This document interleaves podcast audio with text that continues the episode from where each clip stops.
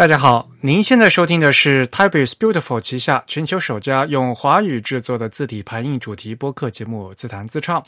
我们的字是文字的字，关于文字的畅谈，而不是弹唱。我们的口号是用听觉方式扯视觉艺术。如果您可以脑洞打开，我们的目的就达到了。我是你们的主播汶川西畔东一居 Eric，我是主播黄浦江边清真语钱真语。虽然在荔枝 FM 和网易云音乐上面也能收听到我们节目，但还是强烈的推荐大家使用泛用型的播客客户端来收听自弹自唱。现在呢，在站酷上面呢也能听到我们的这个精选的专辑。我们 TIB 的网址呢就是 typeisbeautiful.com，但是我们也启用了短域名 the type 点 com。欢迎大家与我们交流与反馈，推荐使用邮件的形式。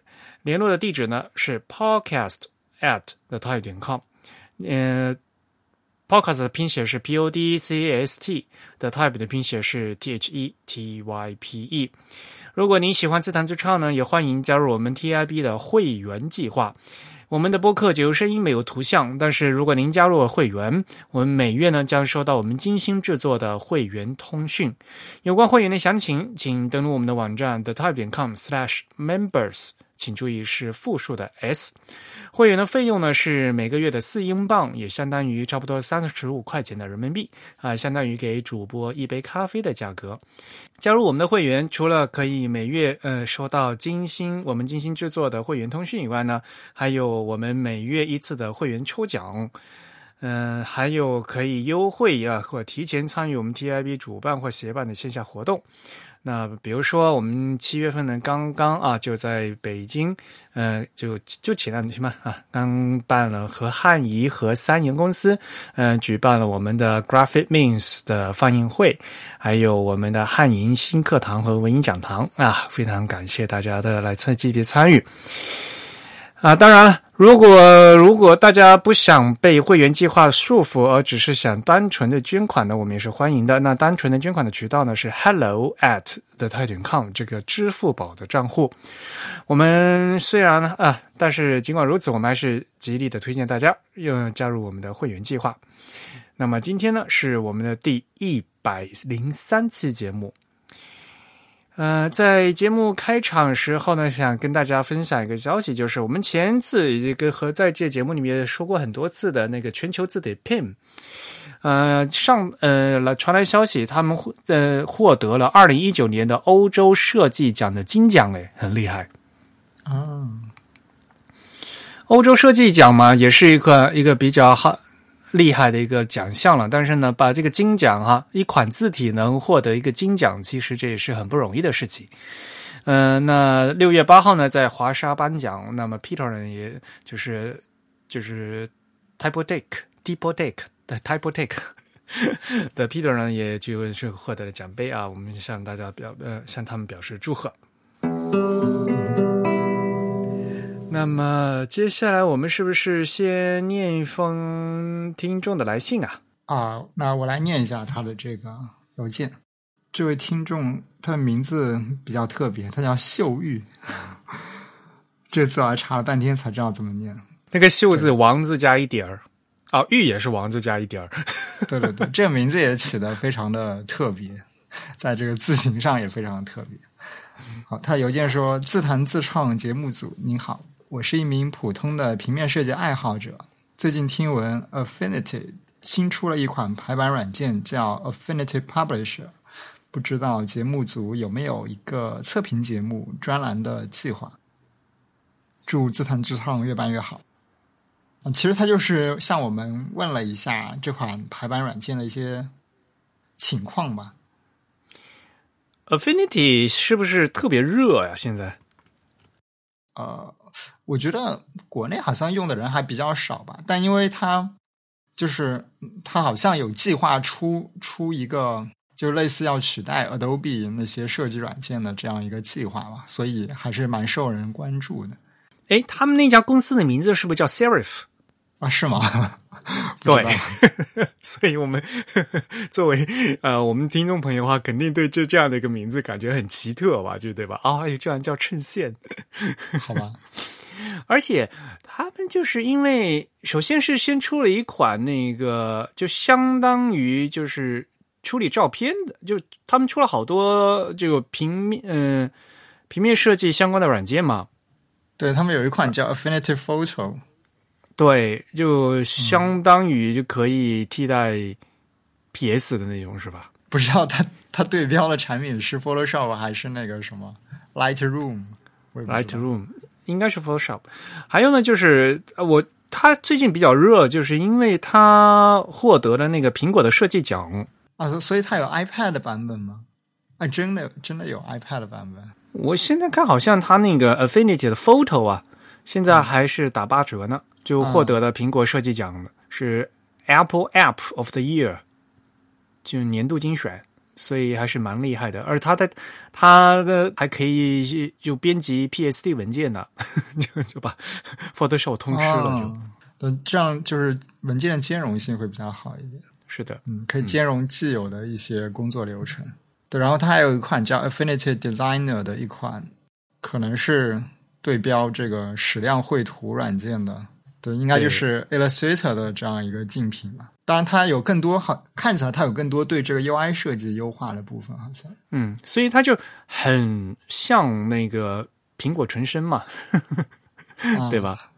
嗯，它用那个苹果的这个 API 用的特别好，嗯，嗯，就特别 Mac 它就是做的这这个软件，所以它会获奖嘛。Affinity 它这个套装有 Photo 有 Designer，那现在它又出了一个新款叫 Publisher。那 Publisher 就一看这名字就知道了，就是为出版用的，对吧？那么前段时间是在公开呃做公测嘛，呃，beta 版就是免费可以可以使用的，那现在好像已经正式发布了。嗯哼，我还是直接把我的回信给大家念一遍吧。秀玉你好，关于 Affinity Publisher，目前我得到的消息是，该软件呢只是将操作界面进行了中文的本地化，但实际的排版功能却完全不支持中文，包括中嗯中文的网格、闭头尾、标点挤压、竖排、拼音在内的等等，中文排版的基本功能都没有。对于中文来说是属于不能用的状态。但是这也很正常。目前业界标准的 Adobe InDesign 在一九九九年英文版发布之后，直到二零零一年才发布了日文版。InDesign 的日文版呢，并不是简单的本地化，而是为东亚，其实只是针对日文的排版需求呢，重新搞了一次二次开发。那 InDesign 还有一个另外的中东的版本，是用于阿拉伯文、希伯来文等从右到左的这些文字系统的排版。而传统 Mac 上的一个更传统的那个排版软件 Quark Express，呃，当年呢也是一九八九年之后呢，又另外发布的一款一个日文版。因此呢，呃，我对这款软件目前还是处于观望的状态。所以呢，现在的这个状态就是，可能它这我我没有去认真的试用过哈的 Affinity Publisher，但是呢，估计它排西文应该是还可以的啊，就是作为一款这个排版软件嘛，嗯，应该是还是可以的。呃，而且它现在也在那个 App Store 上面也可以卖了。然后呢，它就就最关键，它是有中文菜单，然后大家就觉得好像应该是可以用了啊。但是实际上我也说了嘛，就是它只是把菜单就是完全中国中文本地化了，但是这个软件的功能就是完都没有对这个东亚的这个软件功能，呃，文字呢排版呢进行重新的整理过，所以呢，呃，你如果是排英文的话呢，那还是可以用的，但是嗯，拿着这个不能排中文也是很尴尬的一件事情嘛，对吧？不过毕竟那个东亚文字比较比较难以处理吧，我觉得它可能还需要再花一段时间来开发相关的东西。对，反正当年 InDesign 是花了两三年，嗯、然后是重新开发的嘛。对，而且 InDesign 的那个为中亚文字服务的那个版本，好像开发了更久。啊，就中东中东版是吗？对对对，就中东北非版，嗯，对，那个也更更麻烦，对，对，所以其实呃，这些就是这些非西文世界常用文字的这个处理，本身就是一个技术上相对比较繁复的这样一些技术，所以他们的开发成本是比较高的。对，所以啊，这也是一个就是很一个很大的障碍吧，并不是说你在软件哈，你把那些菜单全部翻译成中文啊，这个就是可以进行中文排版了啊，嗯，那。但是对于西文排版来讲呢，看上去啊，就是看起来它这个好像是挺很厉害的样子，而且基本的那些 Open Type 的那些特性啊，这些都还可以用。嗯，但是呢，因为我没有在一个就是生产性的环境里面进进进行就长时间的试用，所以呢，我也也暂时没有办法就和这个比如说和 InDesign 就就进行相对比嘛，对吧？嗯。那像比如说会刊，会刊是我做的嘛？会刊都是我用那个 InDesign 排的。那现在呢，就是呃，说实话，就是这样比较精细的这些中文排版的话，目前的话，我也也能用的工具，也就是 InDesign 会用的比较能排的比较精细，就是好。那也非常感谢这位听众来。给我们的写邮件，那也欢迎其他的呃所有的听众朋友们的，如果的的对一些新的产品或者也也欢迎大家给我们介绍一些新的产品啊。如果大家比如说有真正有使用过这这款软件，也欢迎跟大家来这写信过来跟我们交流。嗯，好，听众反馈就做到这里，下面给大家介绍几条新闻。那么，在这两个礼拜里面，最大的新闻应该就是我日本森泽公司举办的二零一九年的字体大赛的结果终于揭晓了。啊，我还没有细看，但好像有这个中国的设计师的作品入选了，是吗？对，嗯，这个结果呢是在七月一号发布的。因为森泽其实今年是呃 A Type I 国际字体大会呢会九月份会在日本举行嘛，在东京举行，所以他们这次的这二零一九年的这个字体大赛呢就完全配合 A Type I 的一个日程，所以呢，他现在七月一号呢他是先发布结果。然后他们会打算呢，在九月三号在东京呢举办这个颁奖仪式，大家知道吗？那五六七就是 A Type I 的会会期了嘛，所以呢，在这个 A Type A Type I 国际字体大会的会期当中呢，他们当将会进行这个呃字体大赛呃字体大赛的优秀作品的一个展览。嗯，好，那这次二零一九年的结果呢，呃。还是蛮意外的，就是这次的金奖呢是一个楷书的作品，嗯，因为在日本来讲的话，就是做呃正文字体的话，呃，就是所谓的明朝体，相当于我们的宋体。和所谓的哥特体，相当于咱们的黑体啊，就是日本人做宋体黑黑体呢是做的比较多的，但是呢很很少做楷书。那么这次呢，呃，是一个楷书的作品，叫《风月楷书》啊。那作者是有沟卡库，其实啊，其实是冈泽先生了啊。嗯，感泽先生我也认识，他其实当以前呢在自由工坊工作过，他当年在自由工坊一直做的像什么东京字体 Hiragino 有好系列有好多字，都是由那个感泽先生负责做的。那自由工坊当时外包做的一些什么秀英体呀，呃，还有一些其他项目他都有参与过，所以他然后后来他现在就是独立的字体设计师了嘛，嗯。那也非常呃，恭喜他啊！这套这个风月楷书呢是非常秀气的一套楷书，我们也会把这个获奖的信息的链接放到今天的 show notes，大家可以过去看一下。嗯，那么获得银奖的呢，也是呃日本的富士大辅先生，他的这块作品叫《尼布西布》，呃，如果我没有猜错的话，它这个应该就叫二分四分。也就是说，它这套字呢是二分加四分，也就是等于四分之三高。就是说，它这个高度是不是这个全角，而是就是四分之三，就就是它的高度是百分之百分之七十五。哦，是这个意思。嗯，因为尼布尼布就是二分嘛，西部是四分嘛。嗯就是老的那个日文的签字排版术语啊。其实中文也是说二分四分，其实中文一样的。嗯所以他这次做这套这个扁体字也感觉很有意思。嗯他给的这个样章是什么什么那种饮料的价目表？菜单呢，就是各种，就看起来就是很像那种老式，呃，这个咖啡馆的早餐的 菜单啊什么的，很有这种昭和的感觉。嗯所以啊，这一款字体它的那个样章很重要，它呃让这个嗯、观众啊，就是读者啊，就马上会有产生这样的联想。好，那我们还是特别要介绍一下铜奖啊，因为这次铜奖的获获奖者呢是呃华裔的啊呃廖田敏啊，廖天敏这名字可能大家不陌生吧，因为因为廖天敏他现在应该是在呃在纽约，嗯哼。他这次获奖的作品呢，叫我叫 Ribasu，我我不知道这个应该正应该怎么念 Ribasu Ribasu。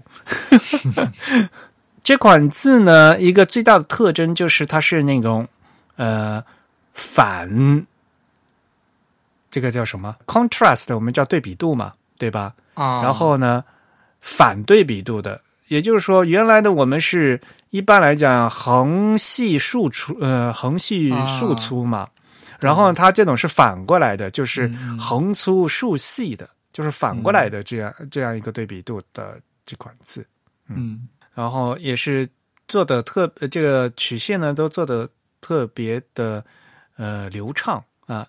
但是因为它是这种反对比度的字，所以呢，对于一般来看起来就觉得这个字好像还有点奇怪。对，不过他的他的这个笔形本身，其实如果大家看过他以前一些个人作品的话，会觉得还是比较熟悉的，也是延续了他以前做过很多这类字体设计，算是实验性作品的一个风格。但是他对这个假名的处理非常好啊，因为这种反对比度的字的话呢，像比如说做做西文相对来讲比较容易，然后呢做汉字也相对来讲比较容易，就是就是反过来做嘛，对吧？原来普通的汉字是横细竖粗嘛，那汉字就会横粗竖细嘛是可以，但是假名这样的曲线非常多的字非常难做。嗯非常非常难做，嗯，但是它在一些相关处理上还是做的比较好的。那也很明显嘛，这次他能获得铜奖也是得到了呃日本的好多这些呃设计师的首肯吧，对吧？嗯廖天敏其实是是也是我们 TIB 的作者，嗯、在二零一七年的时候，他在我们 TIB 发表了一篇文章，叫《双语标语字》啊、双语标准字》，就思路与实践，介绍了一下他当年在做这些，在这些做标准字里面的一些，其实他是是一个二零一六年开始的一个研究计划，那也研究了一些中西字形的区别，然后他具体呢在做了一些呃尝试啊，还是非常有意思的。嗯，那他虽然出生于台湾嘛，但是现在呢就主要呢是待在纽约。那么现他也到纽约的那个 Type Cooper 要去学习过，因此呢，他的这个基础的功底还是非常扎实的。呃，也非常恭喜啊，获嗯、这几位获奖啊、当然了，呃，除了金银铜奖还以外呢，这次发布还有介绍了很多呃，就是这次呢最后的入围的作品。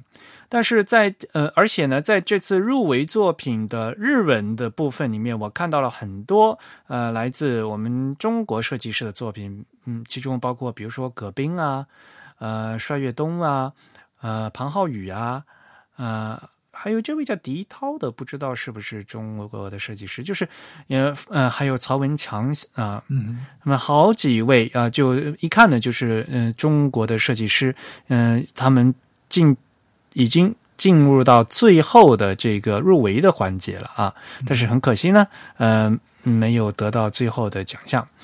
他们森泽设了一个名师奖，但是今年的的名师奖呢是空缺，嗯嗯嗯，没有搬没有搬出去。当然了，还有佳作奖，佳作三位佳作奖呢都是呃日本的设计师的作品，其中还有那个鸟海秀的呃文字熟的徒弟。好吧，嗯，这个是日文部分。那么森泽奖的西文部分，西文部分的金奖呢是来自韩国，获奖者是来自韩国的 Ino Will，嗯，这位设计师，他的这个作品叫 Ariel 啊，也是一个很大的，呃，有六个有六个字重的字体，应该是属于这个叫什么？嗯。属于叫粗衬呃粗衬线体的一款字吧，非常人有人文气息的，看起来很舒服。嗯嗯，然后银奖是来自瑞士的，哎呦，这些人的名字都好难念，不好意思啊，我不会念哈。Andre Bahor 应该是位先生啊，嗯，设计的 Collective Collective 这这套字，这个也是有。三款字，嗯，四款字种啊，四款字种，然后呢，加上 italic，一共是六套，嗯。铜奖是来自法国的设计师 Dale Gillard，他设计的 easy 这款字，easy 这款字的字形特别，嗯，非常有个性，非常不 easy。虽然它的这个字形变形到这个程度，比如说它那个那个 e。大写字母 e 变形到那个程度，但是呢，在易认性上非常的出色，就是嗯，一看就是能认出来，就是非常容易认啊，嗯，所以啊，就是在做这个新闻字体设计的话，因为你你做字，你比如说你画个 a，你要让它像 a 呀，人家要看得看得出来这个是 a 呀。对吧？你不能把字形做字形做的太怪，都看不出，人家都看不出 A 了，这个就就失去了做字的这个作用了嘛，对吧？嗯嗯。然后除了嗯这些就是由专家评审出来的这些获奖作品以外呢，还有观众投票啊，在网上投票的作品。那日文的作品呢，还有一位台湾的设计师是呃获得了得票的。第一位啊，呃，第一名林芳平设计的后导体啊，这个名字也起的非常有意思。嗯，那西文的最有人气的第一名呢是来俄罗斯的 Olga Pankova 设计的库贝啊。那么这次的作品其实呃看起来还是相当嗯水平还是比较高的嗯。嗯，大会说是来自五十三个国家的地区，一共有八百一十三份作品，其中，呃，日文是两百五十八份，然后呢，西文有五百五十五份啊，所以呢，相对来讲，西文的这个 这个竞争还是比较激烈的。嗯嗯，呃，我们看一下吧，看，因为这个时间还比较长，嗯，因为这次刚刚公布，下次呢有时间或者到九月份，呃，进行。展览的时候呢，我们再继续跟进啊，对这次这个获奖作品进行报道。因为毕竟尊泽字体大赛的这个水平还是非常高的。嗯嗯哼嗯啊，当然了，另外一个呢，就是咱们自己的字体大赛啊，第十届的方正奖，第十届的方正奖的字体大赛已经启动了。那现在大家可以呃开始摩拳擦掌的开始准备啊，进行投稿。那么。大赛启动嘛，真正可以开始上传作品的是要等到国庆节开始，那会一直延续到明年的二月份，它这个征稿时间还是比较长的。那么错过了日本的比赛的是，以后呢，大家还可以积极的参加第十届啊方正奖字体设计大赛。嗯，那具体的启动消息，其实在网上已经公布了，在为他们的微信公众号也有宣布。那么在投稿的时候呢，就有很多要认真看这个投稿要求啊，大家。嗯，今年应该小林章也是这个方阵奖的评委是吧？对对对，他是第十届嘛，然后截止是到明年的二月份嘛，所以评奖肯定是到明年了。嗯，啊，也不叫今年，就叫这一届吧，对吧？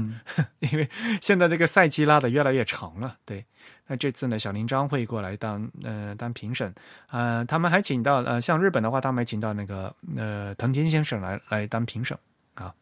嗯，哎当评审总是邀请国外的专家是一个好事情。嗯。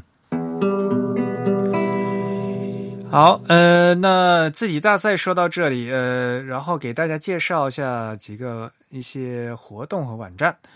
嗯，第一个呢是纽约的那个 Typographics，我们上次说过哈，就是呃，马修卡特先生不是要在那个 Typographics 上面发表，嗯，就是介绍他的新那个新作品 Rose 嘛。那么这整个的 Typographics 就已经结束了。那在网上呢，有一些视频的动画就已经放上去了。如果有兴趣的朋友可以去看啊，我们也会把链接放到呃。呃，放到我们的 show notes 节目简介里面去。但是最近我实在是太忙了，我也没来的时间去看。呃，然后另外呢，就是在就是美国纽约嘛。那另外在欧洲，呃，法国的巴黎有 Type Paris。那 Type Paris 今年活动的视频呢，也有两个呢，就已经嗯传嗯上传到 YouTube 了啊。呃，现现在应该已经不止两个了，好像。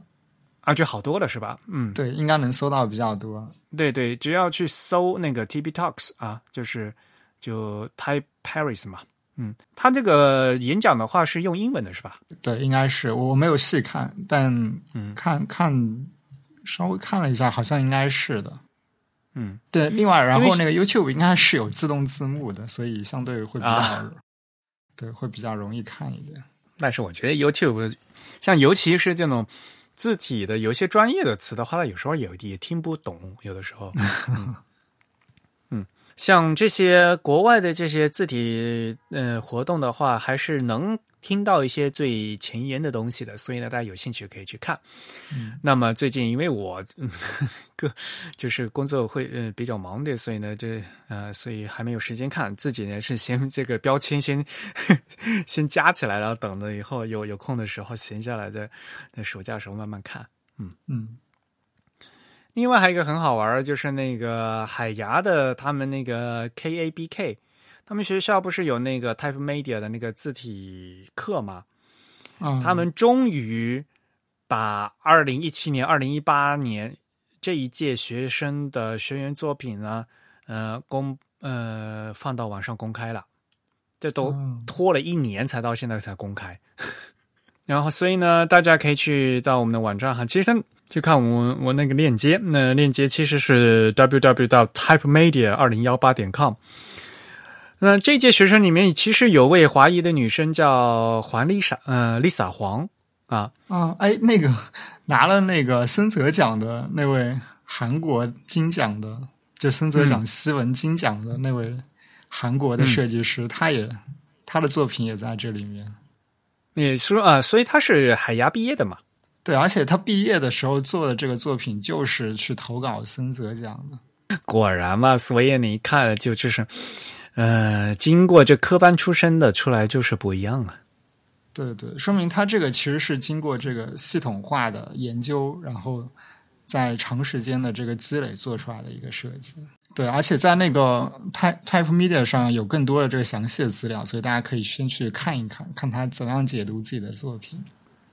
对，就是你可以很认真的看到他们就是学员是如何分析呃做字的呃在做字的理念，而且呢在过这个过程当中，导师是如何帮他进行改进的嘛，对吗？嗯嗯，所以这每个案例的话都是非常值得呃嗯值得认真看的，嗯嗯，毕竟呢大家也知道嘛，像这个能有字体专业能这授学位的话，说实话就是我们也一直都说嘛，在国外的话。那就只有这个海牙皇家学院和雷英英国的雷丁大学嘛，对吧？对对对。那你是不是也要提一下那个 Type Media 那位华裔的设计师的作品啊？他现他那个汉字已经做了好多了，就是他为他他首先是有他自己做西文嘛，然后为这个西文配汉字嘛。啊，上次我记得好像是三言吗？还是？就是在微信公众号上面呢，专门就是嗯写了嗯发了一篇文章，就是介绍他。对对对对，他在法国开了开了一家工作室，好像还。他虽然是华裔，他其实是在法国长大嘛，所以呢，就是就典型的这个多多语言文化背景嘛。我们其实也可以把那篇公众号的文章也链链接进来哈，大家可以去看一下。嗯，它是还是非常有意思的。对，在国外毕竟能接触到很多大项目嘛，那这然后呢，来才发现其实自己对汉字了解并不是很多啊，然后他就非常努力的学习汉字，这这也是一个非常呃，就是勤奋的一位女生，真的，嗯。哎呀，毕竟嘛，做汉字嘛，不勤奋不行。嗯，然后再给大家介绍一个众筹项目。说到学校嘛，啊，呃，那个刚才不是那个 K B 嗯 K A B K 嘛，就是嗯海牙的那个皇家学院，他们这两位就是老校友啊，呃，搞了一个那个复刻字体的研究项目成果，嗯。叫 revival type，reviving type，reviving type 啊，就是跟跟那本书的名字很像啊，revival Time 啊啊！但是他们现在就是要呃要做成一本书嘛，对吧？对对对，嗯。然后现在正在众筹，呃，大家有兴趣的话可以去看。然后呢，我也以 TIB 的名义已经进行了众筹了 啊，所以他们到时候会做出一本书。寄过来给你，是吧？对对对，嗯，理论上讲的话，应该会在那书上写上 TIB 的名字吧？啊，嗯，就正如这个项目的名称嘛，Reviving Type 就复刻字体嘛，所以呢，其实是他们几位学生。就是他们在这在学校老师的引导之下，然后之之后呢，做了一些相对一些老字体进行复刻的一些研究的成果。比如说，呃，在对 Garamond 啊，对加拉蒙字体的这些复刻的过程当中，应该进行如何的处理？所以呢，这是一个呃，算是学术研究的一个成果。嗯嗯哼。所以我对这本书的内容其实是也是蛮期待的，嗯，那这个项目的作者呢是两位女生啊，一位呃一位是匈牙利的设计师叫 Rona Bickers 啊，另外一位呢是德国的设计师叫 Selina 嗯 Yuka 啊，他们两位都是呃这个海牙的皇家学业皇家学院毕业的，那么呃毕业之后呢，呃现在呢。已经是独立设计师了，但是呢，他们嗯也把就曾经的这个项目呢进行做完，然后做成一这样一个呃成果嘛，就相当于啊要。不过现在他们这个众筹达到目标了没有？呃，目前还没有到，好像才一半左右，就在一半录节目的时候在一半左右。对对对，所以欢迎大家也赶快去。嗯 嗯，去积极参与，嗯，对，可以去支持一下。如果对这个项目有兴趣的话，他这个众筹还不是在那个最最常见那个 Kickstarter 上面啊？对他应该是选了一个荷兰的什么众筹网站，他们在荷兰读的书嘛，所以对对对，所以他们选了当地的这个，可能就是因为这个平台的知名度在全球范围不是那么大。对啊，进去都是荷兰语，看得我好难受。对对对。就是要荷兰语，其实嗯，就是你要认真想想啊。对，其实和英语、和德语和最最近的啊，所以并不是很难学，但是你得想一想，一下子反应不过来。对，嗯，好吧，今天就说这么多吧。嗯，其实还想给大家介绍一些书，但是那些书呢，呃，我已经订了，但是还还没寄到。等寄到以后，我看了以后再给大家介绍吧。行。好，那我们可以开始准备进入正题了。嗯，好，今天我们的正题是是什么？可以从一个个软件的这个一个改进的消息开始说起，是吧？对，呃，其实我们一直说啊，在自弹自唱嘛，要和大家介绍关于字体排印的基础知识。那说实话，我们都做了一百多期了，很多基础知识完，我们还没有很认真的从给大家认真的整理过嘛，对吧？比如说今天我们要给大家介绍的，我们今天给大家说的要说行距，嗯。这个东西其实我很早就一直想说，但是因为实在是太复杂，然后我就怕说说的太复杂化了，大家会不会脑子会会晕啊。但是我觉得现在这个东西，如果我再不说的话，已经晕了。大家有好多人就已经晕了。那比如说，就有些人就已经晕的不行了。那么就比如说刚才啊，郑宇主播提到的，呃，一个非常时髦的一个软件，对吧？就是 Figma。嗯，你是不是要和大家介绍一下 Figma 呀？因为如果不是做这个，就是做前端的朋友，可能很多人都不知道 Figma。呃，其实我自己也几乎没用过这款软件，因为对我来说，其实没没什么特别大的这个协作工作的需求，所以它的很多特性对我来说都没有非常强的吸引力。其实大家如果有兴趣的话，可以去听那个 Anyway 点 FM，我记得他们做过一期节目是来讲这个软件的，可能他们的这个评价的角度会对大家更有帮助一点。嗯，另外 Anyway 的两位主播应该都。都是这款软件一定程度的这个用户。嗯，简单来说，它是一款具有这个在线协作能力的一款，主要为 UI 设计服务的这样一款视觉设计的工具。他们这个做原型是不是也很挺好的？就做它它当然可以做一些，对，可以可以做一些原型，但是它应该来说，它已经超越了简单化这个原型图，它应该。对它如果要做原型的话，可以做一些比较相对来说已经比较复杂的，或者说逼真程度比较高的原型。它应该支持一些动画效果的展示。嗯嗯嗯，那很好啊，就是差不多了嘛。就是不过它还是给设计师用的嘛，就是不是给那个 呃编程呃就是写代码用的嘛。啊，对对对，它不是一款开发工具，它还是一款设计工具。对对对对，嗯。嗯，然后呢，我们要讲的是，因为 Figma 这款软件，它在四月二十五号在他们官方网站呢，呃，发了一篇文章啊。这篇文章的名字叫 “Getting to the Bottom of a Line Line Height in Figma” 啊，这个这个标题特别难翻啊，就是就是他们开发者是说，我要把这个 Figma 的这个行高进行一段分析啊。起底是吧？中中文有个词叫起底，是不是可以可以翻译这个 getting to the 因为 bottom of line 不是底线吗？嗯，我是有底线的。嗯，呃，反正这嗯这篇文章的那个主旨就是说，他们在 Figma 改版之后呢，把算行高的方法进行了变化，是吧？对对对，就是他们这个行高的这个。简单来说，你在这个软件里面设定行高的时候，这个行高的行为模式在某一个版本之后呢，发生了比较重大的一个变化。因此，他们写对，因此他们写了这样一个文章来，一方面是介绍他们这个软件的这个相关相关功能的更新，另一方面介绍了他们更新的一些原因以及这个行高行为本身的一些相关原理的东西。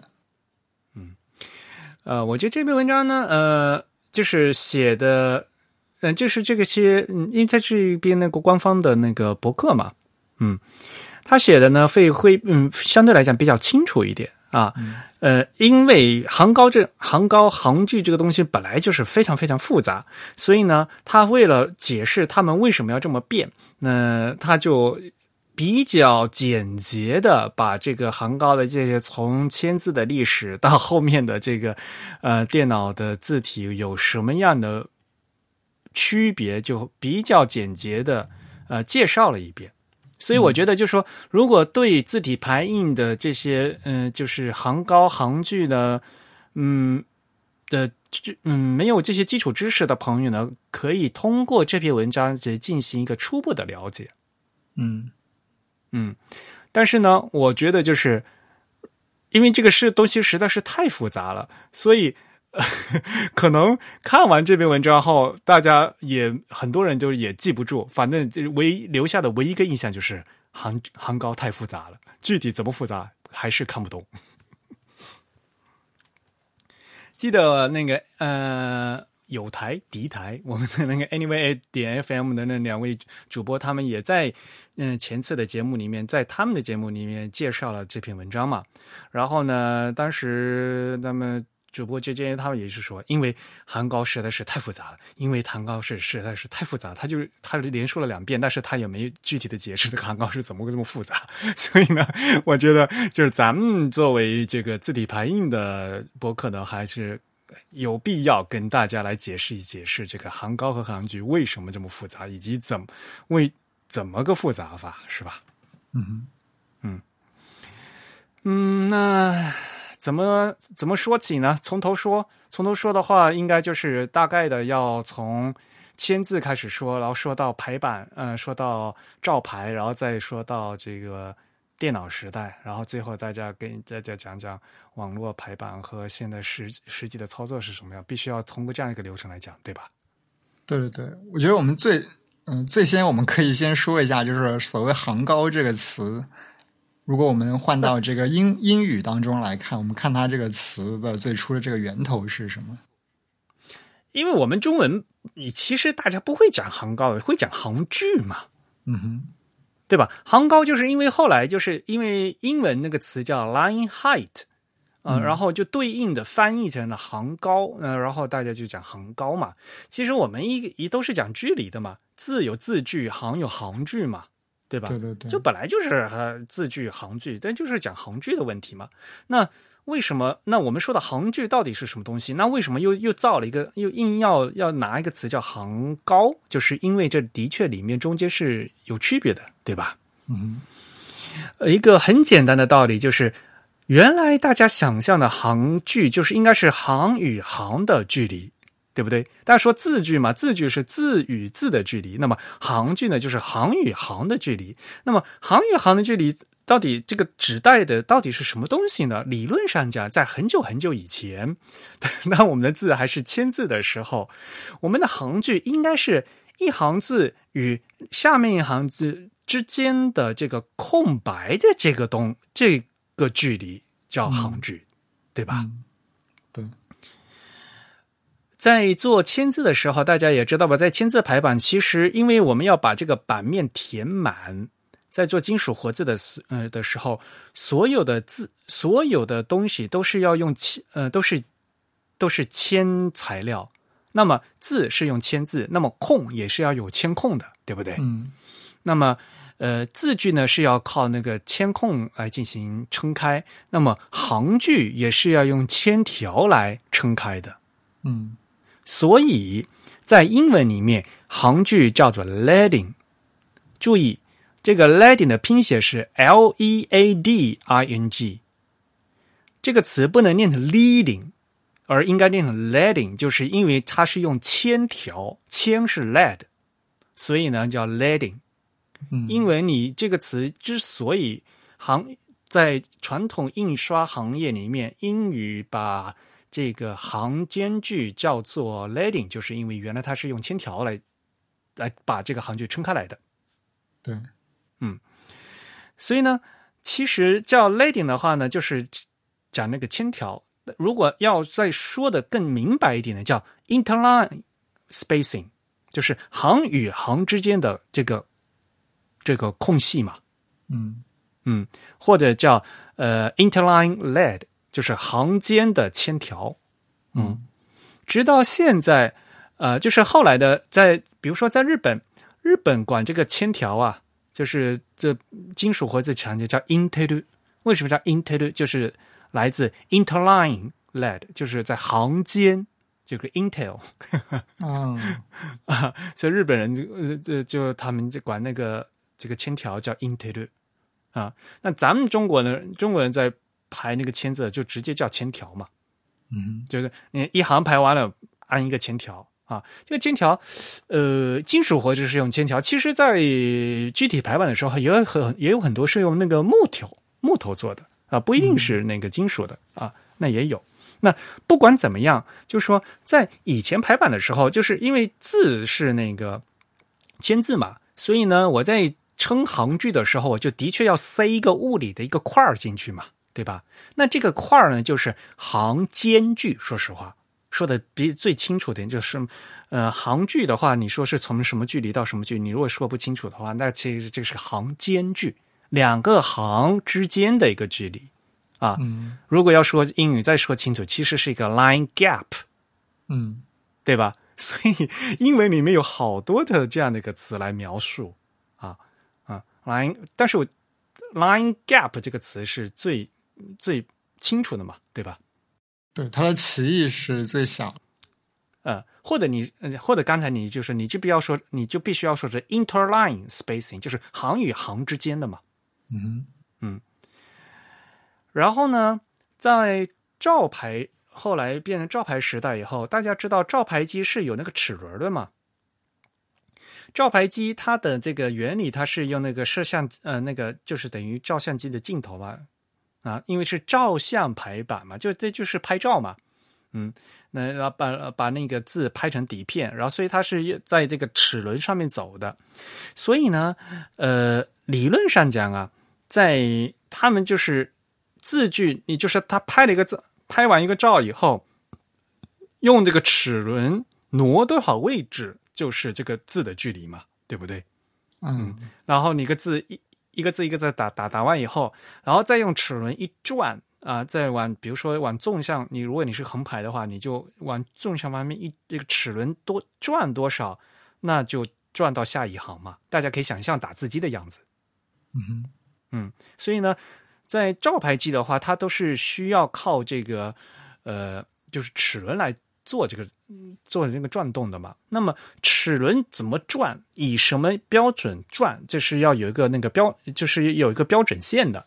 那实际上呢，嗯、我们中国的照牌机有很多也都是借鉴日本的照牌机过来，就我们东亚的那个照牌机啊。我们不和西嗯、那个西方的照牌机来说，因为西西方的照牌机跟东亚的照牌机的个这个结构差的太多了啊。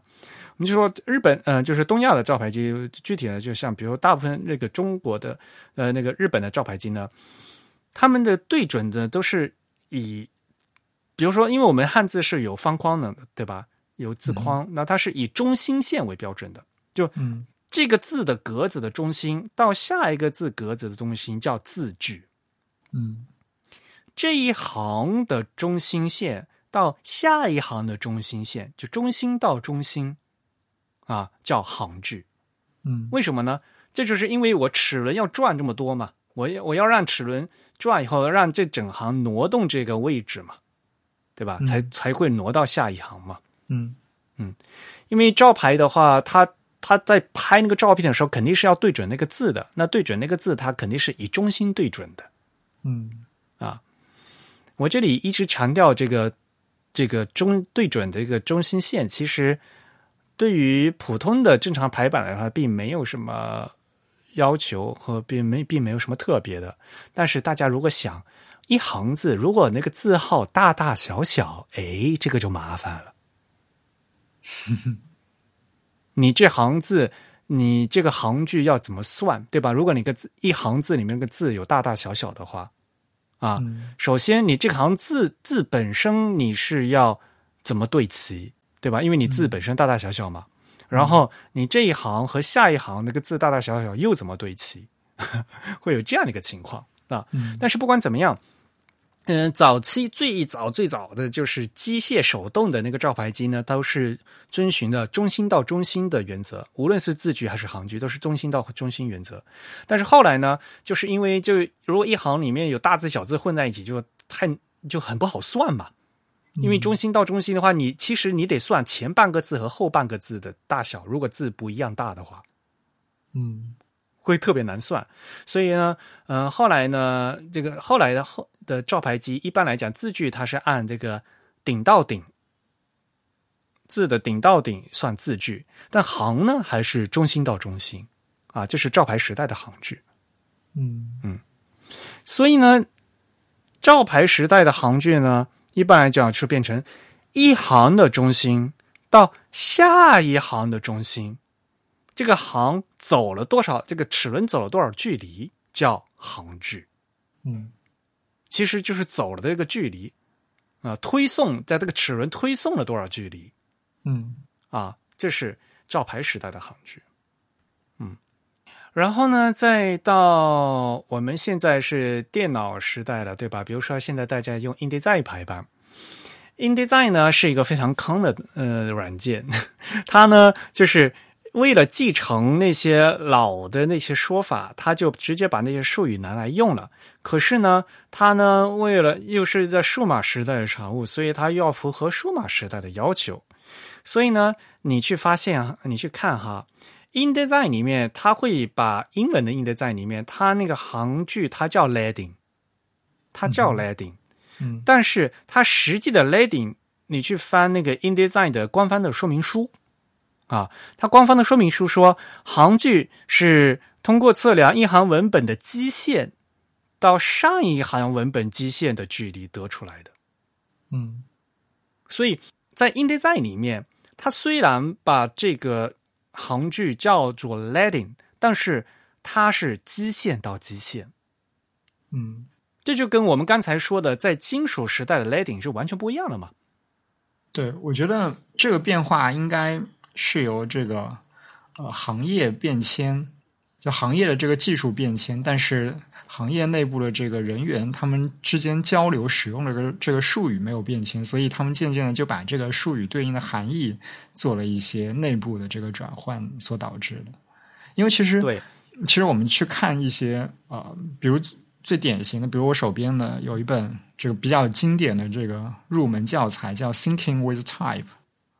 嗯，这本教材我相信很多这个爱好字体设计的这个爱好者应该都知道。他在这本教材里面提到这个 leading 的解释的时候，已经采用了这个 baseline 到 baseline 的这样子的一个计算方法。那么它显然跟这个基线到基线，嗯，对，显然跟这个传统的这个 leading 本身真正指向了这个铅条的这个厚度的这个含义已经不一样了。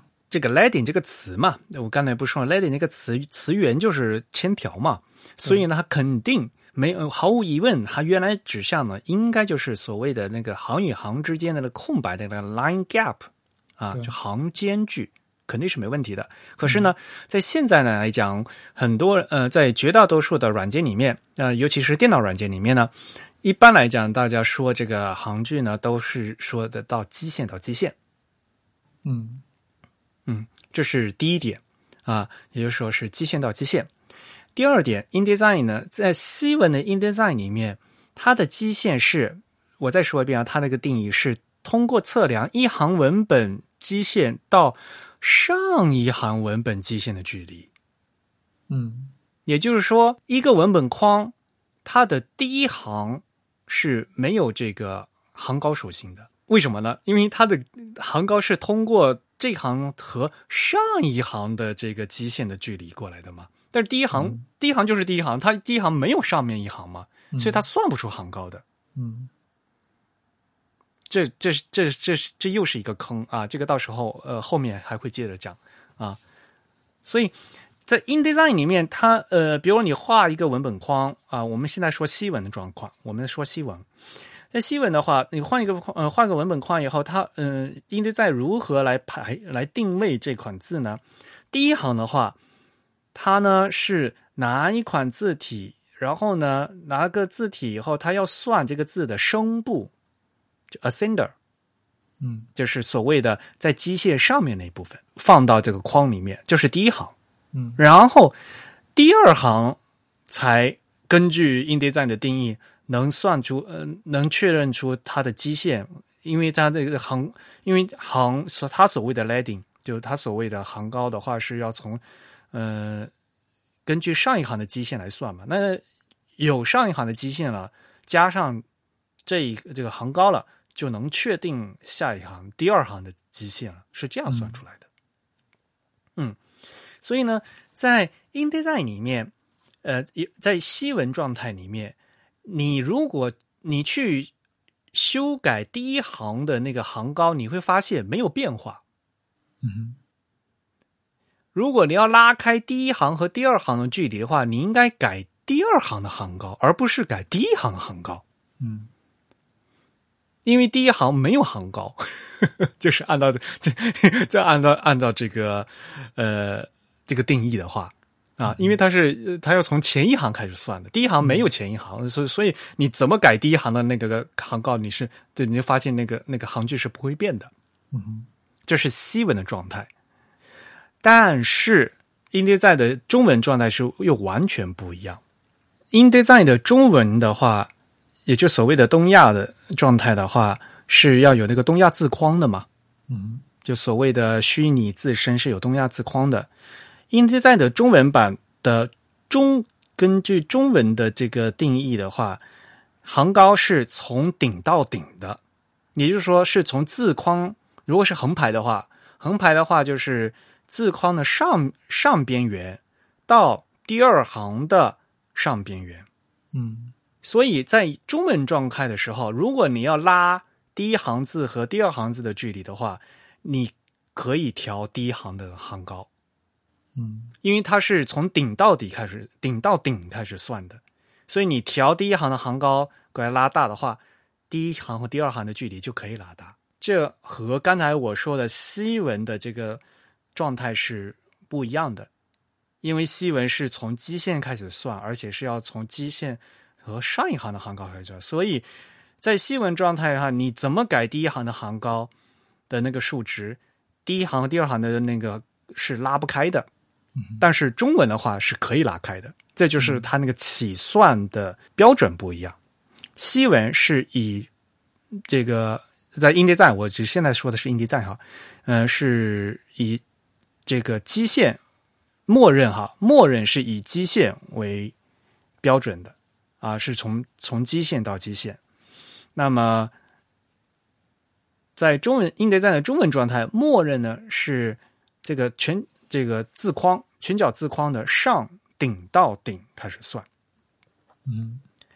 然后 InDesign 呢还有因为它是非常精密的一个排版软件，所以呢它对这个行距的基准位置还可以进行自定义。刚才说了嘛，中文对中文的默认是全角字框的上右啊，但是呢，呃，有好多选项，你可以给它改成字框的居中啊，就是如果你改成字框的居中的话，这个就相当于当年的那个照牌的模式了。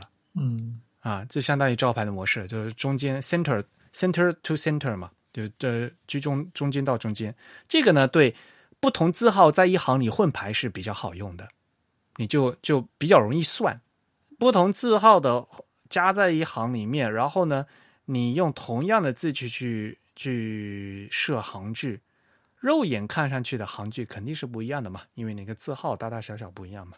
对吧嗯但是你就整行字一行的这个距离是一样的嘛，就是居中的算。嗯当然，你还可以改成什么全角字框的下方啊，或者改成那个罗马字基线。罗马字基线就是西文的做法，对不对？嗯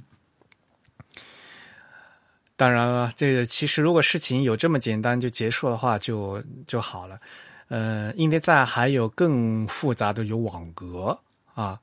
那么这个事情呢，我觉得就今天在在这个时候呢，我就不往继续讲了啊。我只是想跟提醒大家，就是如果你在 i n d e 里设置了网格，那么行高这个呃行距呢设置行距设置呢是要先听网格的，因为你既然画网格了嘛，那肯定是听网格的，因为要你画了网格以后，它要去套格子。如果没有网格的话，你就按照那个它你设的行高数字走。如果你如果你画了格子的话，你要设行高的话，你就你要先设格子的高度。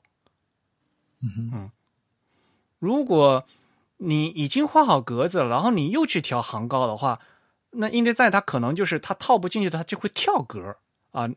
你这个这行字这个格子套不进去它，那它干脆就把这它不能套半个格子嘛，所以它就会跳到下一格去，所以你就发现那个行高会跳啊，这个是更复杂的形式了，就是如果你有网格的话，嗯啊，那所以呢，一个总的来讲的话，如果没有网格的话，那你肯定就是按你的行高走。那是如果有网格的话，是优先要套网格的嘛。那如果你套网格啊，你还你还要先确认你这个字有没有套有没有套网格。你画了网格，但是没往上套的话，那又是另外一个 另外一个事情啊。如果你要套网格的话，那你应该先去先去把格子改了，要不然的话，你那个行告那个行告的话还是不对啊。所以，哎呀，InDesign 是一个非常烦的事情。嗯然后在说到这个数码环境，另外一个非常非常非常复杂的事情，是因为我们要用字体，但是呢，数码字体里面内部呢，它有一个默认的行高，然后这个行高的设置呢又是非常非常坑。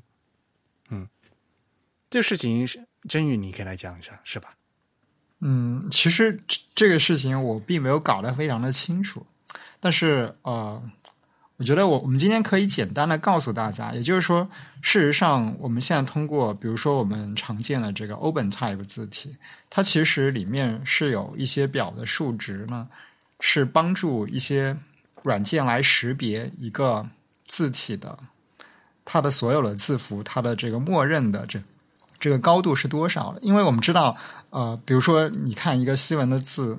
字体那里面的这个字母有大写有小写，然后有一些字母，它们它们显然不像汉字一样，它们是方方正正的，有一个呃标准的这样一个正方形的字框一样。它们这个字符的这个高度的边界可能是起起伏伏的，所以他们需要一些额外的数值来告诉呃读取这个字体，或者说试图去排这个字体的软件，说我这个字体应该有一个呃。供我这个软件作为参考一个统一的去衡量这个字符默认高度的这样一个基准值。那么 OpenType 里面就有一些值是用来帮助我们定义这样的值的。在 OpenType 里面，我们管这些这些度量的这些数值，我们叫 metrics，对吧？嗯哼，嗯，就叫就叫度量值嘛，对吧？嗯，呃。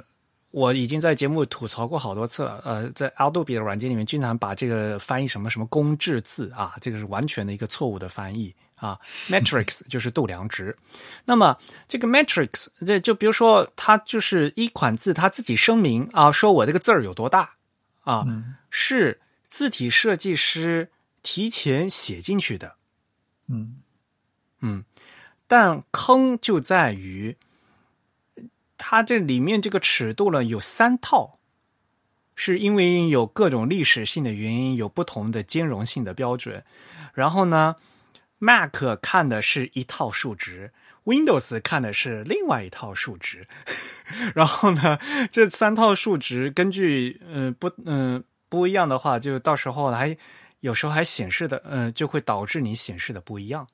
嗯，这个就是就比较坑的这个原点就在这里。嗯嗯，如果具体要说的话，就是有一个那个叫 H H E A，这个怎么念啊？就是 H head 啊，horizontal head table。对对对，这个第一个 head 是横排水平的意思嘛？嗯嗯呃，就是水平的那个头头文头表里面，它会有一个。这一套数值，这一套数值就是有升部的高和降部的高，以及 line gap，就是所谓的行间距，是吗？对 对对，这这是一套啊，就是 H head 这套这一套，这一套一般来讲就是 Mac 和 iOS 的软件，它的它的排版引擎呢会去会去看字体里面的这一套数值，然后拿来拿来排版，嗯。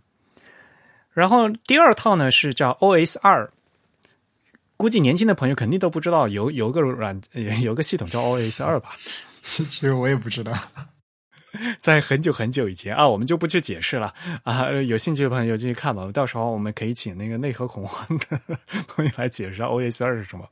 不管怎么样，然后呢，呃，在 OS 二这个表里面呢，它有另外一套啊。这一套呢是以那个 typography 的那个 typo 来为为打头的啊，也有 typo ascender 就是字的声部，还有 typo descender 字的降部和 type 的 line gap，它也是三个数值啊。呃，很多 Windows 呢是看这一套，嗯，看这套数字的，然后呢。呃，包括 InDesign 在以在内的阿杜比的软件呢，也是看这套数值来进行排版的。嗯嗯，他比如说他要他 InDesign 要排字的时候，你去调用一一套那个字体嘛，所以他就先会去找这这套字里面的这些声部降部的值来。确定刚才我说的，来确定你画了一个字框的，确定第一行的那个行高嘛？第一行行高它是怎么算的嘛？第一行的行高，因为它没有前一行，它就把这个声部的那个值来进行来进行描绘。嗯哼，嗯还有第三套啊，第三套呢是这个 Win，就 Windows 啊，就是 Windows 那个值。其实这个 Windows 这两个值呢，其实是在刚才那个 OS 二表里面的啊，但是呢，嗯，这第三套呢，它只有两个值，一个叫 Win Ascend 和 Win Descend，就是 Win 的升部和 Win 的降部啊。嗯这反正，但不管怎么样，大家只要知道，这个在 OpenType 字体里面其实有三套数值，分别定义了升部和降部。那具体的很烦的，呃，像那个，嗯，H head 和这个 OS 二的，就是干那个 H head 那一套和那个 Type Type Type 的那一套，他们那个声部是正值，然后 Descender 就是负值，因为它是它是坐标啊，它是以我。大家可以想象，x 轴、y 轴，y 轴坐标，它是把基线放在零的上面的，所以呢，声部上面是正值，然后降部的话是负值的。前面两套的这个值都是这样的，但是那个 win 的那一套，win 的 ascender 和 win 的 descender，win 的 descender 它那个呢高度呢是正值啊，这个这个就是非常烦的，它这是要这样定义的，嗯，所以呢。不同的软件在不同的呃不同的平台，不同的软件，当在它在调用这个字体的时候呢，它会去看不同字段里面的值，而这些不同字段的值呢，当年呢是由这个字体设计师他去他去填的，很多字体设计师他这三套里面的字段，他可能填的是同样的数，他可能也是填的不不一样的数，嗯。这就导致了你在同样甚至同样的一个浏览器 Windows 版和 Mac 版上，你就发现它起算的位置不一样，就是因为它这个呃不同的系统，它它调用的这个字体，它的那个数值是不一样，所以它摆的位置就不一样。嗯嗯，这个呢，就是我们跟大家给大家非常非常粗略的解释一下，数码字体里面内部它。存储的这个呃数值里面呢，就有一个 line gap，就是所谓的行高。嗯啊，这个行高呢，其实就是说，大家就是经常就有一个所谓的一倍行距嘛，对不对？你什么你什么都不调的时候，一背行距的时候，这个字体默认它的那个行高就是就是这个行高。这个行高是已经事先由字体设计师写到这个 font 这个这个表里面的数值里面去的，排版已经是直接调用过来，所以你就发现，你即使不去设这个行高，这个字体本身它也是有原始行高的。对，而且这个行高在某一些这个文字处理软件里面会体现出来。而对，而且显示的不一样，因为不同的软件读的是不同的数值，所以呢，显示的会不一样。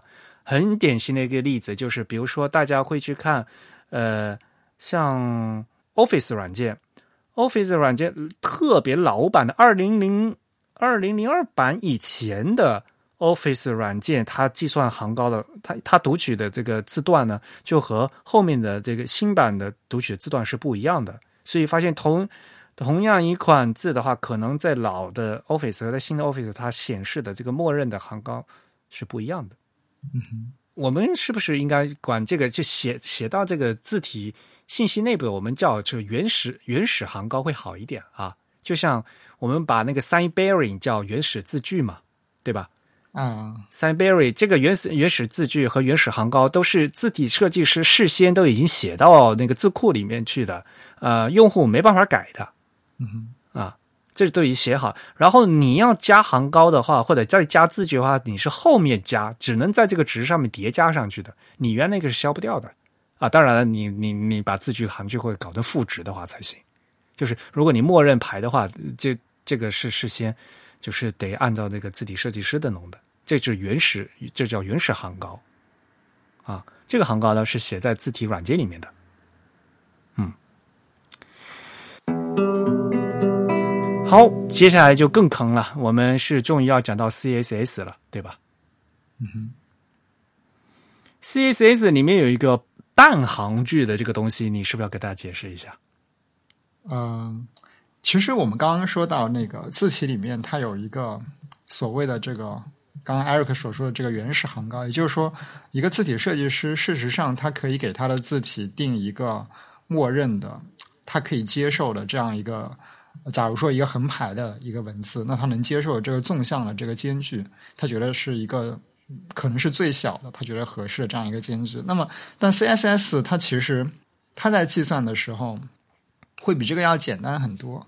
呃，首先我们当然知道那个，我们刚刚通过分析，就是所谓的这个三套表里面的这个声部和降部的数值。我们知道，啊、对于这个典型的西文来说，声部其实就是基线上方的这个默认的一个规定的高度，那么这个降部就是基线下方的这个默认的高度。那么通过这两个数值的绝对值的叠加，我们就可以构拟出拟构出一个字体它默认的整个字符的高度是多少。当然也，也这样，也也是我们最先开始提到过的一点。这并不决定了这个字体中任何一个 glyph 它的大小都一定是这个高度。有的 glyph 可能会比这个高度要小很多，有的甚至可以撑破这个 glyph，这个都是有可能可能出现的情况。但是我们只是画线画格子而已啊，真正的字的话，你可以乱写。对对对，就是字体设计师给你提对给你提供了这样上下的两条参考线以及一条基线，告诉你我这个字体的这个度量范围大概就在这样一个区域内。那么 CSS 它其实就是取了这样子一个声部和降部的这个组合的这个绝对值的叠加，来作为每一个字体的默认的这个字体的大小来计算的。然后接下来通过这个。呃，CSS 的其他的这个属性赋值呢，我们就可以往上叠加上这个所谓的这个行高的数值。那么 CSS 它有一个比较特别，也是他认为比较简便的一个算法，就是当我们往这个默认的这个字符高度上面再叠加行高的时候呢，我们都把这个行高要叠加上的数值给它进行一切二，然后一半叠加到这个。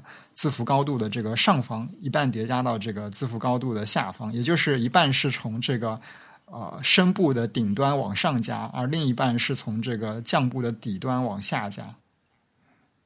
对你定一个行间距，结果呢，CS 拿过来会把这个行间距切一半，一半往上加，一半往下加。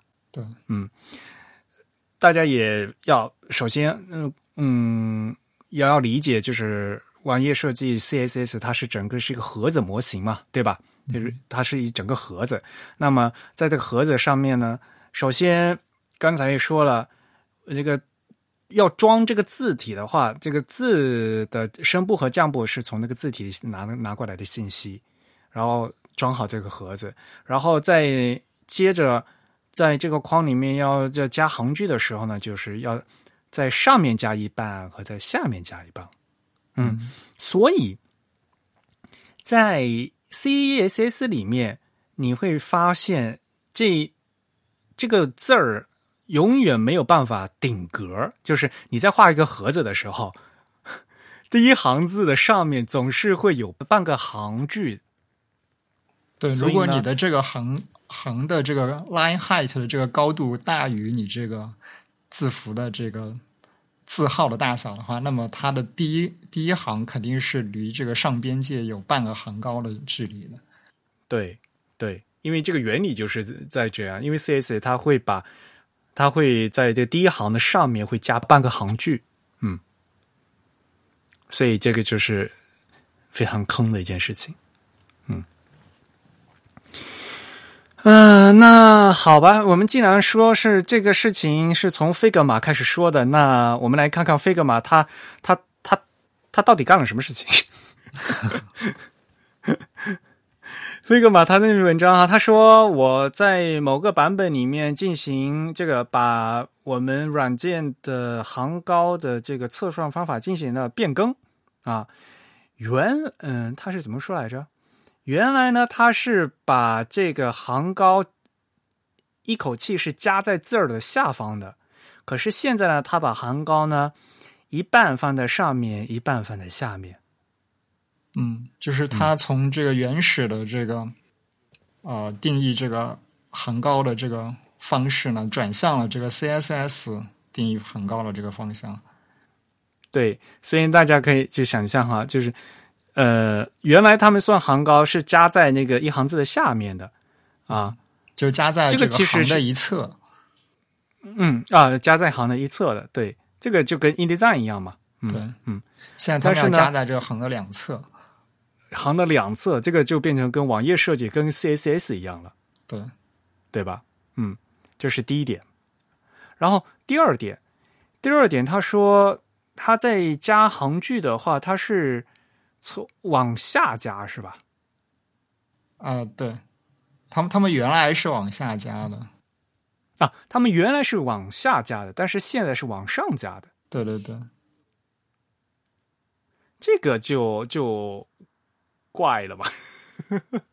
呃，对，因为我们知道，呃，就是我们以 InDesign 为例，我们知道 InDesign 他认为他的西文排版的用户所理解的这个行高的模型呢，都是啊一行字的这个 baseline 到它上一行字的这个距离啊，但是 Figma 最初提供的这个行高的这个模型呢，它是一行字的这个 baseline 到它下一行的这个下一行距离。对对对对，换句换言之，就是当我调一行的这个行高的时候呢，我会发现它跟它下面这一行的距离越来越远了。就是这是原来 Figma 的模型，但是呢，呃，它在某个版本之后呢，就改成了啊、类似于像 InDesign 提供的这个默认的这个行高的变化的这个行为。就是当我增加一行行高的时候呢，我会发现它跟它上一行的这个距离越来越远了。嗯。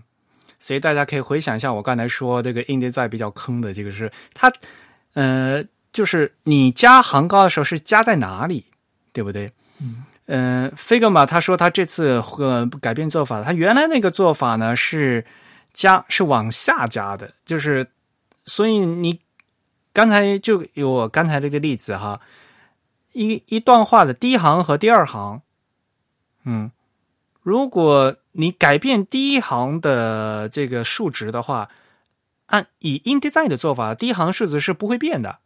嗯嗯，你因为然后呢，因为所谓的第一行啊，就是他要找上一行基线嘛，但是什么上一行没有就不存在上一行嘛，所以你怎么改第一行的都不会变的嘛。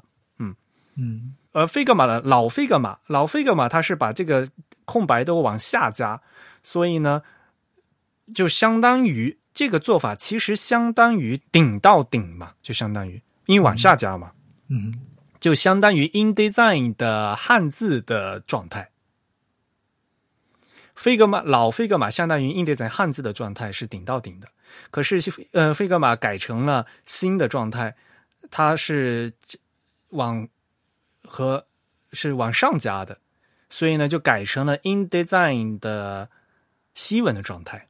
嗯。嗯，所以我我当时我们两个主播在聊天的时候，我就觉得这个 Figma 他们就很迷思啊。就是首先他们的这个行高模型呢是用网页的那个模型，但是呢，它加行高的形式呢用的又是这个西 那个 InDesign 的西文的模型往上加，对，嗯、就感觉很不伦不类。对，主要主要是这件事情本身。就有那么一点复杂，这是因为我们知道，就是用户在调整这个行高的时候，其实它是有很多这个，呃，它是有很多自由度的。比如说，我们在排一个段落的时候，我们可能首先会给整个段落设定一个统一的行高，设完之后呢，用户可能会突然想要调这个段落中某一行的这个行高，所以才会出现刚才的情况。那么，Figma 它。它现在做的这个调整呢，相当于就是当我在用户给这个整段段落调一个统一行高的时候呢，那我这个行高的这个行为模式就跟 CSS 的那种标准定义下的行为模式是一致的。但是如果当用户在这之后，他突然要去改动其中某一行的这个行高的时候呢，他又给了另外一种行为模式，他觉得这样一种行为模式会让他的用户更容易理解自己在干什么事情，可能。好吧，嗯，不过反正这个东西的话，总是嗯，反正都这样的。你只要理解它的那个逻辑，然后再按刚才那个逻辑去做就可以了。嗯哼，啊，就像说实话吧，我刚才这个解释了一下 InDesign 的这个算这个所谓的 leading 算行高算行距的方法吧，很多人就没有理解啊，所以呢，有时候会就觉得，哎，我本来想调这行的行距，怎么为什么是上行就开始挪啊？就就关键的说，你在用你这个工具，你要理解你这个工具它所谓的这个算法逻辑啊，比如说这个算行高，它的的行高的起算方式是怎么样的？嗯。啊，你自己要搞清楚，要不然你发你会发现你没法调，就是你想调成这样，结果它的它不是按你想象的那样的动作去做，嗯。所以很会会很抓狂，嗯。就调来调去总调不对。嗯。啊，对了，其实，在 CS 里面那个 Line Height 的话，呃，现在好像最推荐的方式是应该写一个数字是吧？就等于就是说要写几倍是吧？这是最推荐的写法。可能吧。这个这个其实很难说，很难说哪一种写法更好。但是，呃对，就是有个推荐写法，就是对，就是我们一般来说当然会写倍数了，写倍数是一个比较自然的，但是你在某一些特殊的情况下，你可能要写这个像素的这个绝对值。但是，嗯呃，我们可以看到很多的这个呃参考文档，它都会告诉你尽量不要用 em 这个单位来指定行高。嗯嗯，因为 em 这个单位虽然它非常适合用来指定字体的大小，以及一个全角嘛。对对对，也比较适合做一些以这个文字为核心的这样一些页面的一些，甚至它比较适合作为一些以文字或者文本排版为核心的这样一些页面的其他元素的这个尺度单位，比如说你一个框的高度啊，一个框的宽度，甚至是一些几何图形的这个高度、宽度，你甚至都可以用这个 em。但是如果你用 em 来指定行高呢，有的时候它会跟你直观对这个行高的预期会有一些不那么一致的地方，所以很多文档都推荐你不要用 em 这个单位去写，因为它有可能会阻碍你对你这个排版结果的理解，你可能会排出一些很奇怪的问这个排版结果，但你不知道问题出在什么地方。为什么用 EM 就会我没那么可控呢？哎，EM 它是因为它是可以继承的是吗？就是啊，对，主要是因为 em 它是相对于当前这个呃所在这个元素的这个呃字号大小来字号，嗯，对来做这个倍数，所以嗯，你当你算一个 em 数值，它究竟代表了多少像素高的时候，你要时时刻刻的去认准你当前这个元素的这个字号大小是多少。对，但在一个复杂的工程里面，这个做法可能会呃可能会让你就是增大你这个心算的这个心算的运算量吧，就会让你觉得你这盒子套多了，嵌套了好多套，你就你就看不你就看不出来了，你现在这个 EM 是多大了？对对对，但但一个有经验的这个前端开发者，他其实问题不是很大。对，但如果你写一个绝对的像素值，那会比较直观，因为你知道这个像素值是多少，你甚至可以用一个辅助的一些像素尺把它量出来。嗯，对，所以你要不就写一个像素值，你要不就干脆写这个倍数，那么它永远都是跟你这个当前的字号成一个比例关系的。嗯，因为这首先大家要非常要深刻理解，就是说，像像数值 px 对吧？啊，像像比如说字号的话是经常用 point 是吧？这个是绝对单位嗯啊，像。像 point，它其实就是物理长度单位，就跟厘米啊、毫米是一样，它是一个长度单位 point 啊、而 em 的话，它是一个相对相对单位，它它会它是会变的。对，啊就是 em 它很它它它有点诡异吧，我们可以这样说，就是它有点自相矛盾。一方面，我们知道 em 是根据这个字号的一个比例来算出来的，也就是它是一个倍数关系。但事实上它，它在 CSS 里面，一旦你写出了某一个元素是多少 em 的时候呢，它实际上已经帮你算成了一个绝对的数值了。啊，对，没错，是的，对，所以就是，嗯、它表面上它是一个通过倍数关系得到的数值，但实际上它是一个，它在这个 CSS 度量里面是一个绝对值，它其实已经变成了某几个像素的大小了，这就跟你的直观可能会有冲突，因为你可能一直把它当成一个倍数来理解，但它的实际 行为呢是一个绝对数值，嗯所以啊，这个时候就应该用 RAM。其实也类似啊，RAM 也是一个绝对数值，它只不过把这个绝对的参考标准放到了一个。到更嗯，对，更加不太容易变动的这样一个参考对对对标准上。，不，这就就至少你不不就不要老想它嵌套的 嵌套了这几对对对这几次了吧，对吧？就就相对来讲会更好算一点嘛。对，如果是我的话，我宁可会直接写像素值，就是省省得去去算来算去的。就如果你必须要指定一个绝对数值，我还是比较推荐大家写的像素值。不管怎么样，嗯，如果对网页设计、对前端开发不大熟的朋友的话，可能不，嗯，没办法理解的这中间有多么多么的麻烦。呃，这也是因为现，嗯，这也是也是这样的原因，导致现目前在网页上面有些行距的控制是非常难的。然后我们需要另外的一些属性来控制所谓的纵向节奏，就是比如说要占行啊。呃，我这一个标题要占两行啊，或者呃，我要真正实现网格的时候啊，尤其是呃，当一行之内有不同的字号混排的时候，在网页上就这个字句就非常非常难调，就是就总是没有办法就能达到那个网格的效果。嗯，所以呢，单单靠 line height 是非常难做的，而且就是雪上加霜的一点，就是因为有涉及到这个字体的问题。你调用的字体里面的，它本来里面就有三套数值，然后不同的平台、不同的呃浏览器、不同的软件，它是读取的不同的字段，导致于最后渲染出来它的位置还是会错开。所以这在网络网页上要进行这样的网就是网格定位是纵向的网格定位是非常麻烦的一件事情。所以呢，呃，会需要其他的这些呃，就不能单靠这个 line height 来实现网格啊，呃，那那来它有一个纵向的纵向节奏的的其他的属性来实现。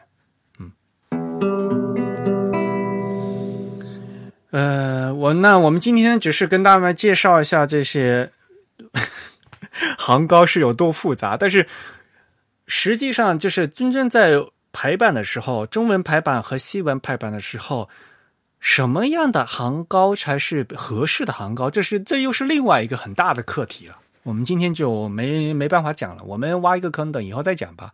嗯嗯，因为什么呢？大家也知道，在西文里面，嗯，西文是有声部也是有降部的，所以呢，西文实际上呢，大家的那个灰度都聚集在中间的那 x 字高上面嘛，对吧？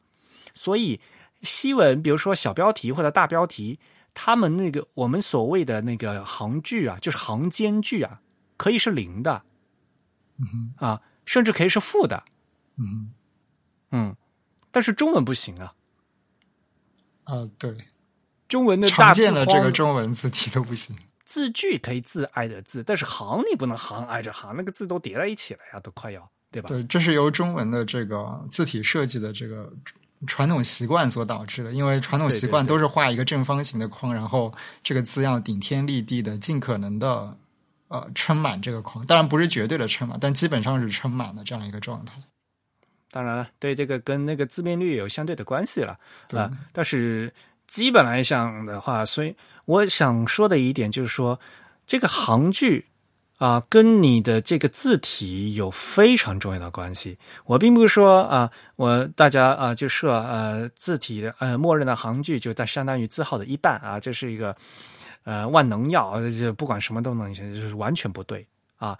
同样一个设计的话，就是同样的一个灰度的话，你换一款字体以后，马上那个字距的那个这。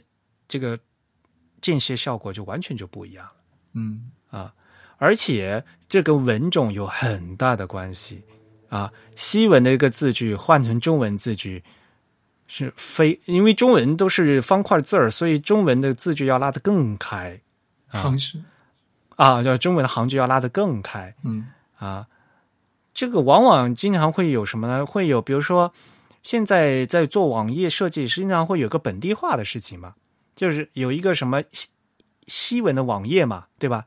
做一个英文版，然后呢，直接拿那个是就给它做成中文版之类的，然后就会发现了中文方块字一放去，哇，那个字密的要老命啊！这这可能比较常见于这个博客模板吧？就对很多这个中文的这个博客作者，他可能会拿一个博客的模板，是一个呃英文国家的这个设计师开发的。那他的这个，他可能发现这个英文的排版的这个纵向的间距是比较合适，但拿过来写中文的博客之后，就会发现非常的密集。对，嗯，这个都都有很多很多的事情要可以谈的。那那到底要要怎么样合适啊？怎么怎么样的？到时候我们再嗯找其他机会来讲吧。今天都都快一个多小时了，都好吧？好，嗯，好，那你还是要跟大家公布一下我们抽奖的结果呀。好，那我们这次要公布的应该是六月份我们抽到了这个会员。啊，我们六月份抽到了这个会员的 ID 是 LT Richard。那我们六月份送出的这个奖品呢，呃，应该是很多我们的听众都知道的。我们之前也提过，是由这个香港出版的，由香港理工大学的一位是一位教授吧，他编写了这本叫《霓虹暗色》的这样一本书。它主要记录的这个是香港的这个霓虹灯以及相关的这个视视觉设计相关的一些东西。嗯，啊，在香港呢，有很多我们的设计师朋友。呃，说实话呢，其实我还是蛮，嗯，哎，最最近局势不是很稳吧？哎，希望大家都能好。这是一本好书啊，《霓虹汉色》非常非常好的一本书啊，我自己也买了一本。对，而且呢，这次呢发送的奖品呢是我们励志谦啊，我们老力啊的带 Time Tour 团队的。港澳深知行带回来的，所以呢是有那个作者签名的啊啊，对对对对，这次还有原作者的签名的。对，那七月份的奖品是什么呀？啊，是什么？我都我都不知道这是什么。七月份是一位自己设计师的他的自己的作品集吗？啊啊，是那本书啊！哦，知道了，那本书是我那个从安特卫普买过来的啊。这个设计师他的名字还挺难读的，叫。Zavier Dupre，嗯嗯，Xavier Dupre 啊啊，他是他那叫那本书特别好，呃，这个印刷的也特别好，嗯，他的作品集好吧，叫什么 Typographical Itinerary，哇，这个词好难啊，Itinerary。Itinerary 是那个，就是那个日程表啊，相当于像什么 travel book 这样的意思是吧？这是日程表的意思吗？啊，嗯，办签证的或者或者就要就就旅旅行日程嘛。嗯哼，嗯，Itinerary，嗯嗯。呃，所以呢，就是我们七月份会员抽奖的奖品。那么，在七月十五号之前注册在即的会员呢，均有机会来获得这个奖品。所以呢，欢迎大家啊，积极加入我们的会员啊。那么这，所以呢，这一期大家听到我们节目的时候呢，也也因为我们是礼拜二嘛，对吧？所以呢，大家听到我们这个这期节目的时候是九号嘛。呃，然后呢，我们会刊呢会在七月的十六号啊发给大家，所以呢，在十五号 之前注册在籍的会员呢，会都是有机会参加抽奖的。嗯，好，那你收个尾。好，那我们今天的节目就到这里结束。如果大家有什么疑问或者是有什么反馈呢，都可以来信给我们。我们的邮箱地址是 podcast at the type 点 com，p o d c a s t at t h e t y p e 点 c o m。同时呢，大家也可以在社交网络上关注我们。呃，我们在新浪微博、在 Twitter 以及在微信上的 ID 都是 the type，t h e t y p e。在 Facebook 上搜索 type is beautiful 也可以找到我们。啊，本期节目是由 Eric 和振宇主持，由 Eric 在 Mac OS 上剪辑制作完成。感谢大家收听，我们下期节目再见，拜拜。嗯，拜拜。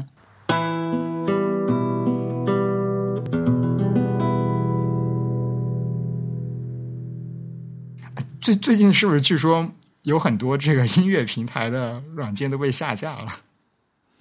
嗯，所以局势不稳定，不知道啊，就是嗯。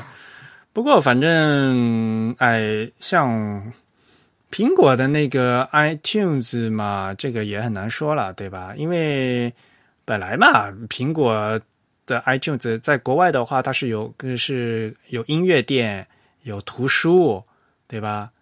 呃，有电影，嗯，那苹果的 iTunes 店有卖很多东西，在国内都没有嘛，所以。呃，这个苹果 iTunes 的它的那个播客店的话，就苹果那个播客店的话，有有能待多长时间我也不知道。不过暂时咱们节目还是一直都放在上面的。然后呢，呃，就是各种平台嘛，那大家也知道我们在。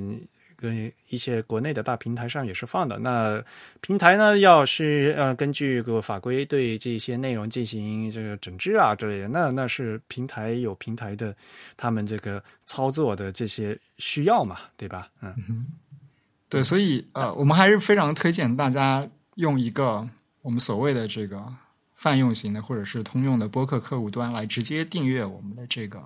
Feed 的地址，那我们这 feed 的地址其实也也还是比较好记的，就是我们域名 the type 点 com，然后斜杠 feed 再斜杠 type chat 这样子一个地址。嗯嗯，大家只要直接直接用这个地址，然后输入到任何一个这个通用的播客客户端里面，直接订阅的话，都可以订阅到我们的节目。因为因为之前据说苹果也下架了很多。这个播客导致有一些播客根本就搜索不到了。对呀，这个事情就不可控了嘛，对吧？嗯，有些东西说实话，苹果也不控，嗯，也不是能有苹果能控制的，说实话，对吧？嗯嗯，这像直接订阅费的话，那就直接到我们服务器下面下嘛，对吧？我们服务器也也备了案嘛，对吧？对对，我们的这个音频文件的这个服务器是有备案的。对对对。嗯，不过这我们这个是传播这这么优良知识的节目，再怎么样也不也，对吧？也不也是最后也不至于被划到什么整治范围之内的。